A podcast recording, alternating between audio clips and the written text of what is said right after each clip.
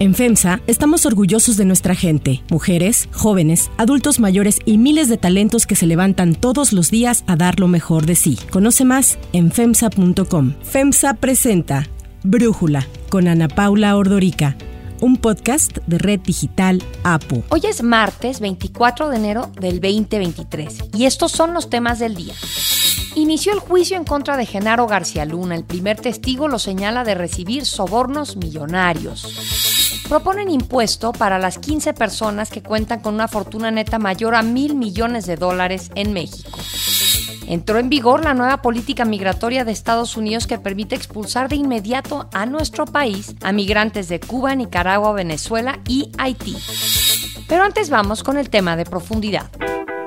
Los presidentes de Argentina, Alberto Fernández, y de Brasil, Luis Ignacio Lula da Silva, empezaron la semana con una reunión bilateral en la que informaron planes que llevarán a cabo para beneficio de sus países, y uno de ellos es la creación de una moneda común. Esta visita es la primera que Lula hace al extranjero desde que asumió el poder por tercera ocasión, el primero de enero de este año. Así se expresó el presidente Fernández sobre la visita de su homólogo. Querido Lula, te queremos, te respetamos, te valoramos enormemente. Desde el domingo pasado, los presidentes publicaron un comunicado en conjunto en donde anunciaron que han comenzado los trabajos para crear una moneda común que pueda usarse tanto para flujos financieros como comerciales, reduciendo así los costos operativos y la vulnerabilidad externa. En el documento enfatizaron la intención que tienen de superar las barreras a sus intercambios, simplificar y modernizar las reglas y fomentar el uso de las monedas locales. Ante las dudas que surgieron por el anuncio en entrevista con el diario The Financial Times, el ministro de Economía argentino Sergio Massa confirmó que se está trabajando en una moneda en común, pero es un proceso largo. Explicó que se tienen que analizar varios aspectos como cuestiones fiscales, el tamaño de las economías y el rol de los bancos centrales. La moneda podría llamarse SUR y posteriormente sería propuesta a los demás países sudamericanos, por lo que conformarían el segundo bloque monetario más grande del mundo después del euro, representando el 5% del PIB global. Massa ahondó al respecto ayer en el encuentro empresarial entre Argentina y Brasil. No significa resignar las monedas de cada uno de los países, sino encontrar un instrumento denominador común comercial que refleje la potencia del Producto Bruto de la región. Agregó que el objetivo de SUR, al funcionar en conjunto con el peso argentino y el real brasileño, será estimular el comercio regional, además de reducir el uso y la dependencia del dólar. Esta es una región que en el último año ha exportado o ha comerciado más de 600 mil millones de dólares. Pese a las afirmaciones del gobierno argentino, personal del Ministerio de Finanzas brasileño le dijo al Financial Times que no estaba informado sobre un grupo de trabajo para el tema. Sin embargo, tras la reunión bilateral, uno de los principales puntos que acordaron fue el proceso para la moneda en común. Lula da Silva dijo que así inicia una nueva historia entre los dos países. Hoje é o começo de uma nova história. Estejam certos que Argentina será tratada con cariño y con respeto.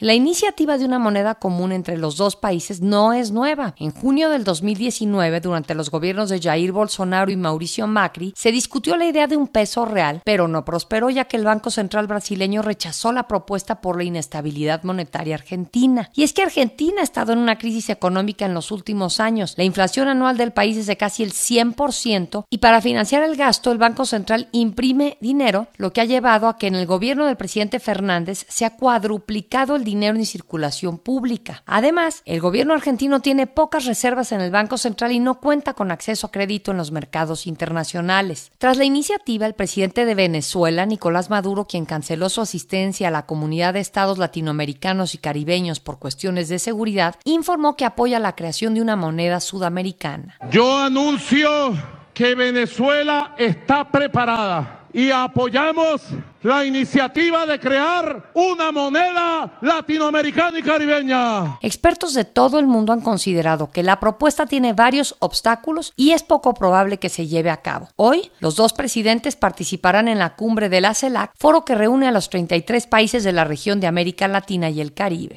El análisis.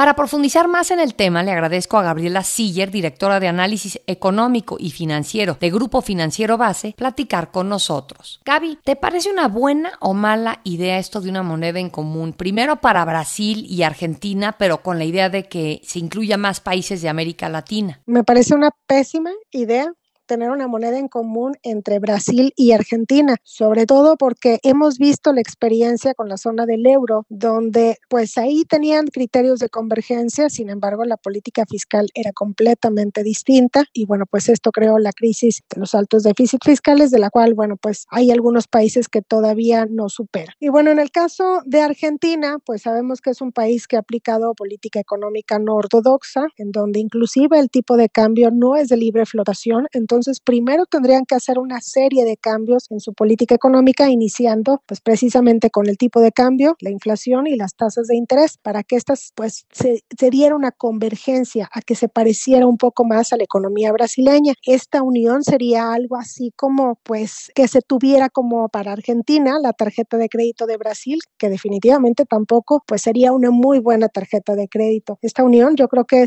fue vista más bien como un chiste de fin de semana o algo que a alguien se le ocurrió, pero que es completamente descabellado. Yo creo que aquí lo que pudiera funcionar es algún régimen de tipo de cambio para que estas dos economías puedan comerciar sin que estén sujetas a la variación del tipo de cambio. Para el caso de Argentina, el comercio internacional con Brasil representa el 17% de su comercio total, pero para Brasil representa apenas el 5%. Pero tener una moneda en común, pues sería dejar a un lado la política monetaria y tendría que enfocarse entre estos dos países que además tienen un tamaño muy distinto, historias distintas y que pues en el caso de Argentina inclusive pues podría llevar también a una crisis a Brasil por todas las políticas económicas que ha aplicado. Ahora tú dices que pareció como una broma de fin de semana, pero entiendo, y lo comentaba hace un momento, que esta idea de una moneda común entre ambos países no es nueva y que ya la habían discutido en 2019 Bolsonaro y Macri y le querían poner peso real. La verdad me sorprende que una idea de Bolsonaro así ahora sea retomada por Lula da Silva tan pronto en su nuevo gobierno y lo mismo podríamos decir para Fernández cuando Macri fue quien lo propuso, ¿no crees Gaby? Sí, llama mucho la atención, sobre todo porque te digo, Argentina pues ha vivido prácticamente en una crisis desde el 2001, no termina de tener una buena política económica, es más bien pareciera que tomó un libro de texto de economía y que aplica todo lo contrario de lo que dice ahí y entonces me sorprende más inclusive en el caso de Brasil, ¿no? Que esté dispuesto a esta idea. Siempre cuando se habla de tener una zona de comercio común o más aún de una moneda común es porque se quieren evitar guerras o crisis o se quiere incentivar el comercio internacional, pero pues aquí más bien se incrementaría la probabilidad de crisis, sobre todo para el caso de Brasil. Incentivar el comercio internacional se puede hacer de otras formas que representen un menor riesgo. Y ahora pensar que pudiera ser para toda Latinoamérica, pues la verdad es que yo creo que es un sueño a lo mejor querer, bueno, bueno, vamos a tener una misma moneda, vamos todos a que haya una convergencia hacia un alto crecimiento económico y que todas las economías estén bien, pero para llegar a una moneda común yo creo que se tendría que dar muchos pasos antes, tal como sucedió con la zona del euro y aún así pues vemos que en cierta forma ha fracasado con las crisis que han vivido. Creo que para países como España el euro ha sido maravilloso. El caso de Grecia, de Italia pues ha sido muy distinto, ¿no? De alguna forma medio ha jalado para abajo a otras economías europeas, ¿no crees Gaby? Sí, bueno, en el caso de la zona del euro se hablaba precisamente pues de que todas las economías iban a disfrutar de la llamada tarjeta de crédito alemana, donde sabemos que Alemania es la economía más grande de toda la zona del euro y que bueno, pues además tenía acceso o tenía acceso a tasas de interés más bajas y con esto se verían beneficiados los demás países. Se supone que bueno, pues es una sola política monetaria para todos y la política fiscal cada quien la imponía para no perder su autonomía, pero tenían ciertos criterios de convergencia de no endeudarse más allá del 60% del PIB, no tener un déficit fiscal menor al 3% por año, en fin, pero sabemos que algunos de estos países no lo cumplieron, es el caso de Portugal, Italia, Grecia y España, y que bueno, pues esto terminó provocando una crisis no solamente para estos países, sino para toda la zona del euro, e inclusive en estos últimos meses donde hemos visto una elevada inflación, pues también en la zona del euro tuvieron que subir la tasa de interés, siendo que pues había inflaciones distintas, ¿no? Había países donde ya tenían una inflación de doble dígito, otros que apenas iban recuperándose de la crisis del coronavirus y entonces ha sido todo un reto, siendo que pues yo creo que eran países que inclusive ya cumplían, ¿no? Con estos criterios de convergencia. En el caso de Brasil y Argentina son países muy distintos en tamaño, en la aplicación de políticas económicas y hasta podríamos decir también culturalmente, por lo que yo creo que faltarían muchos años o pudieran decir, pues lo estamos pensando, pero pudieran aplicarlo a lo mejor dentro de 20 o 30 años y cuando se vieran estos criterios de convergencia y fueran avanzando hacia allá, pero por lo pronto se ve como una idea descabellada. Fíjate que la semana pasada estuve en el Foro Económico Mundial de Davos y ahí estaba Fernando Haddad, el nuevo ministro de Finanzas, el secretario de Hacienda de Lula da Silva de Brasil, y estuve en algunas de sus pláticas y obviamente ni siquiera se asomó esta idea, eso me sorprende bastante. Pues inclusive hay especulaciones de que dicen que Argentina se le ocurrió, ¿no? Y que como que lo lanzaron antes de platicarlo y tener esta idea firme ya con Brasil. Llamó mucho la atención porque ambos países pues han tenido sus problemas políticos y económicos, pero en el caso de Argentina pudiéramos decir que se cuece aparte, ¿no? Cuando analizamos las economías latinoamericanas, inclusive hasta decimos, bueno, es Argentina precisamente por la aplicación pues de políticas económicas, entonces sí cabe la posibilidad de que a lo mejor no se una moneda común, sino algún tipo de régimen cambiario como para que puedan comerciar más fácilmente sin atravesar la volatilidad de los diferentes tipos de cambio. Pero pues la verdad es que a mí sí me llamó mucho la atención y al principio pensé que era una broma. Gaby Siller, muchísimas gracias por tu análisis y por platicar con nosotros. Gracias a ti, Ana Paula. Si te gusta escuchar Brújula, te invitamos a que te suscribas en tu aplicación favorita o que descargues la aplicación Apo Digital. Es totalmente gratis y si te suscribes será más fácil para ti escucharnos. Además, nos puedes dejar un comentario o calificar el podcast para que sigamos creciendo y mejorando para ti. Hay otras noticias para tomar en cuenta. 1. Genaro García Luna. Ayer comenzaron los alegatos en el juicio contra el exsecretario de Seguridad del gobierno de Felipe Calderón, Genaro García Luna, que se lleva a cabo en Estados Unidos, cuyo gobierno lo acusa de cuatro delitos de conspiración internacional para traficar cocaína en colusión con el cártel de Sinaloa. Sergio Villarreal Barragán, alias El Grande, lugarteniente de los Beltrán Leiva, ha sido el primer testigo del juicio. El ahora colaborador de la Fiscalía de Estados Unidos dijo que en las reuniones en donde Arturo Beltrán Leiva entregaba los sobornos, se encontró a García Luna personalmente varias veces. Nos daba información sobre operaciones contra el cártel, nos ayudaba a poner y a quitar agentes en cualquier parte de México y compartía información para que pudiéramos golpear a nuestros rivales. Así relató Villarreal Barragán ante la Corte de Distrito Este de Brooklyn, en Nueva York. Según la declaración del testigo, Genaro García Luna estuvo en la nómina del cártel de Sinaloa al menos del 2001 al 2009, cuando murió Arturo Beltrán Leiva. Como se preveía, la defensa del exfuncionario aseguró que la fiscalía no tiene una sola prueba de estas acusaciones en contra de su cliente. Dijo que los testigos pretenden reducir su condena, además de vengarse de una de las personas que los combatió. Para Brújula, Omar Sánchez de Tagle, director de N Focus, unidad de periodismo de investigación de Televisa Univisión, nos habla sobre lo que se espera en el juicio contra García Luna. Lo que podremos ver en los siguientes días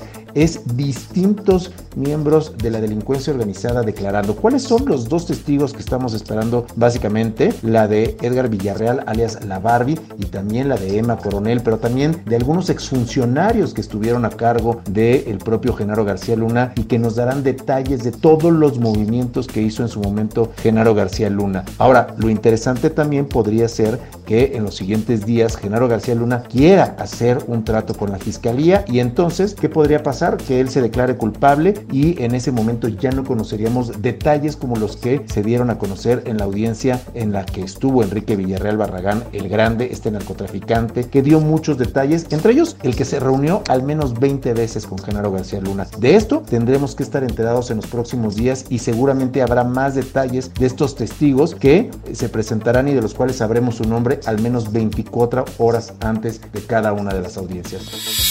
2. Riqueza.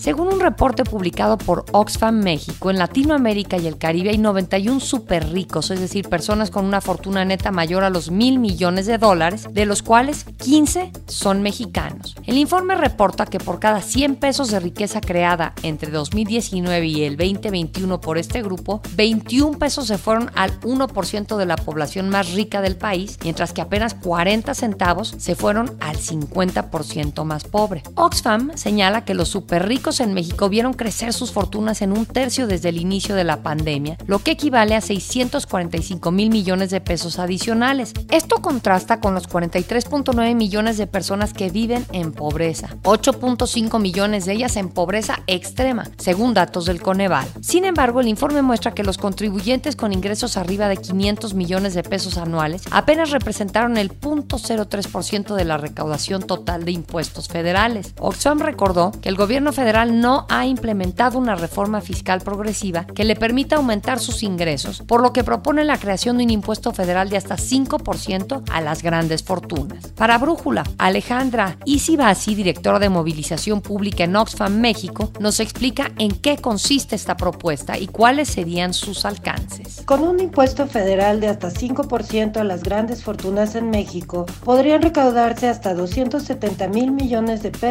cada año. Esto equivale, por ejemplo, a 17 veces el actual gasto federal en protección ambiental o a un incremento de 40% al gasto en salud. Las auditorías a grandes contribuyentes realizadas entre 2020 y 2022 en México incrementaron en 754 mil millones de pesos la recaudación, es decir, que superaron los 501 mil millones de pesos recaudados de la misma fuente durante todo el gobierno de Enrique Peña Nieto. No obstante, es imperativa una reforma fiscal progresiva que permita al Estado mexicano aumentar sus ingresos y dejar de ser así el que menos recauda entre las grandes economías de América Latina y el Caribe.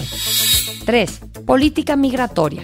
Esta semana entró en vigor la nueva política migratoria anunciada por el presidente Joe Biden que permite expulsar de inmediato a los migrantes de Cuba, Nicaragua, Venezuela y Haití que carezcan de una aprobación previa para ingresar a Estados Unidos. La Oficina de Aduanas y Protección Fronteriza reiteró que los inmigrantes de estos cuatro países deben pedir autorización previa para viajar a Estados Unidos, ya que aquellos que ingresen al país de forma indocumentada por tierra serán expulsados a México. Fue el pasado 5 de enero cuando el presidente Joe Biden anunció un plan para detener el gran flujo de inmigrantes por la frontera sur de Estados Unidos. The actions we're announcing today will make things better, will make things better, but will not fix the border problem completely. La entrada en vigor de esta nueva política va a ser todo un reto para el gobierno de México, pues cerca de 18 mil migrantes haitianos están varados tan solo en Tapachula, Chiapas, según un balance hecho por el Comité Ciudadano en Defensa de los Naturalizados y Afromexicanos. Para cerrar el episodio de hoy los voy a dejar con música de Lady Gaga.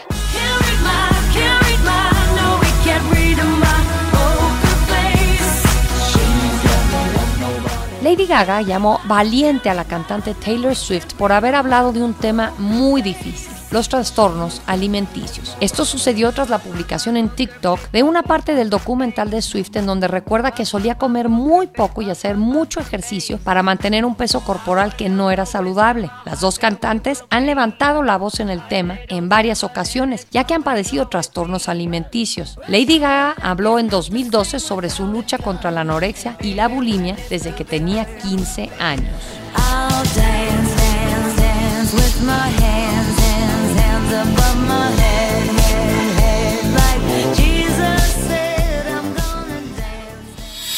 Yo soy Ana Paula Ordorica, Brújula lo produce Batseba Faitelson, en la redacción Airam Narváez, en la coordinación y redacción Christopher Chimal y en la edición Cristian Soriano. Los esperamos mañana con la información más importante del día. Oxo, Farmacias ISA, Cruz Verde, Oxo Gas, Coca-Cola FEMSA, Invera, Torrey y PTM son algunas de las muchas empresas que crean más de 245 mil empleos tan solo en México y generan valor como parte de FEMSA. FEMSA presentó Brújula con Ana Paula Ordorica, un podcast de Red Digital APO.